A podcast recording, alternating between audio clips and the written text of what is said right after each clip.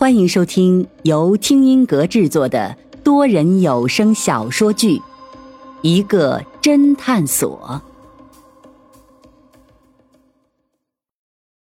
第一百一十章：科技的力量。等一下，你们刚才说看到敬老院往老人的荷包里注射药物，不是应该往老人平时吃的食物里注射更为合理和保险吗？这就是敬老院狡猾的地方。因为各个老人平时吃的食物是敬老院统一提供给老人的，老人没得选择，这样便不能针对每一个老人有的放矢。而荷包则是老人自己选择，并且可以保证各个老人拿到的荷包不会一样。这样的话，就能有目的性的针对每一个老人了。可是这里有个问题，那个福利走廊里荷包琳琅满目，敬老院又是如何保证每个老人拿到属于自己的那个荷包？你有没有想过，敬老院给老人零食吃？完全可以放到一个盘子里或者筐里，为什么大费周折的用荷包包起来？为什么？其实道理很简单，用荷包包着零食和把陡坡上的绳子涂上颜色是一个道理。敬老院的管理系统？对，没错。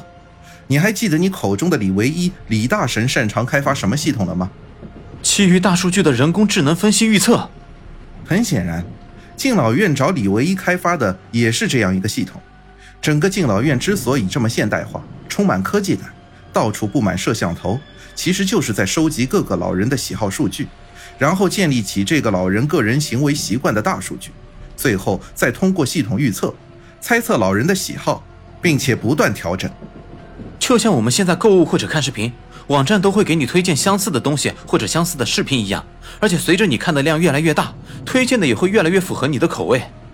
对，每个老人也是在这个系统里被逐渐精准的预测，包括他们喜欢的颜色、形状、口味、爱吃的东西等等。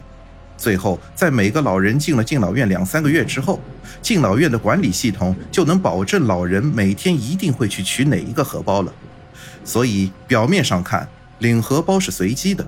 但是，其实敬老院已经预测到每个老人会领到什么荷包了。这，就是科技的力量。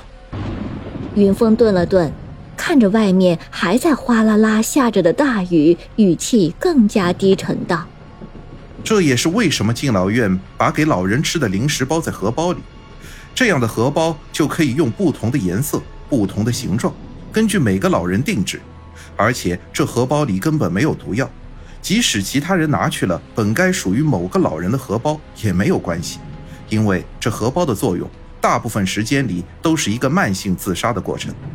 比如林阳，你现在照顾的老人陈大爷，就是每天都在吃含有大量淀粉的零食，而徐德明估计一直在吃含酒精的零食。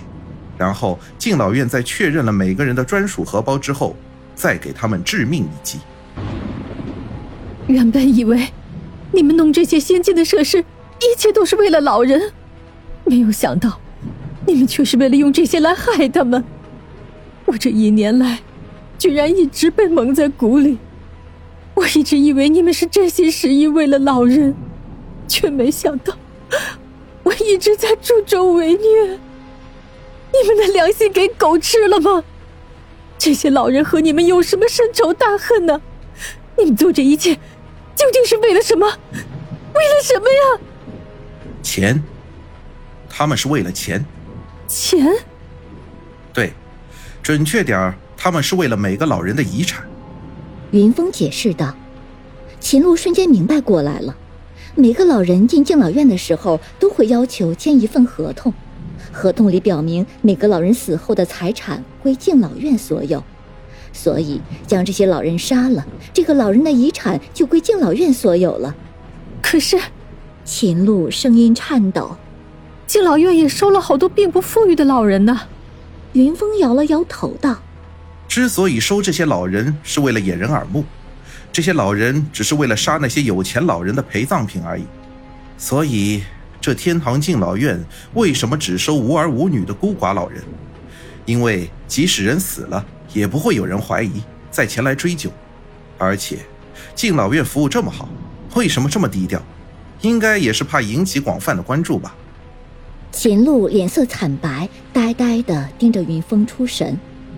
周斌这时抚了抚自己的金丝边眼镜，一脸赞誉道：“哼，果然厉害！你分析预测的这些，比那个管理系统要厉害多了。”云峰看向周斌，饶有兴趣道：“不过，我有些也是不太能确定的，不知道周先生能否回答我几个问题。”周斌左右活动活动脑袋，看了看外面依旧哗哗而下的大雨，说道。你尽管问，既然你都知道这么多了，我不在乎让你知道的更多。你们为什么杀了敬老院管理系统的开发者李唯一？呵呵呵，还不是这个小子自作聪明，自己闲来无事，居然偷偷的跑到我们的数据库里面，拉出了一部分老人的死亡数据，据说要给那个王小荣写论文用，谁知道？却被他发现了我们老人死亡的规律。说来真的是可笑，他不报警，居然前来跟我说这个事情，认为可能是程序出了 bug，需要自己再去检查一下。于是我便将计就计，用他开发的系统来对付他。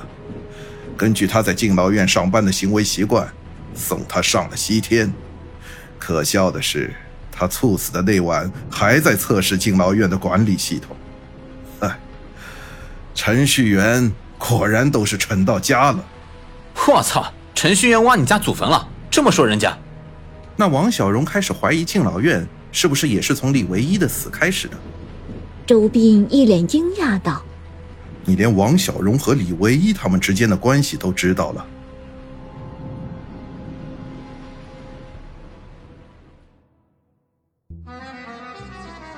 听众朋友，本集已播讲完毕，欢迎订阅收听，下集精彩继续。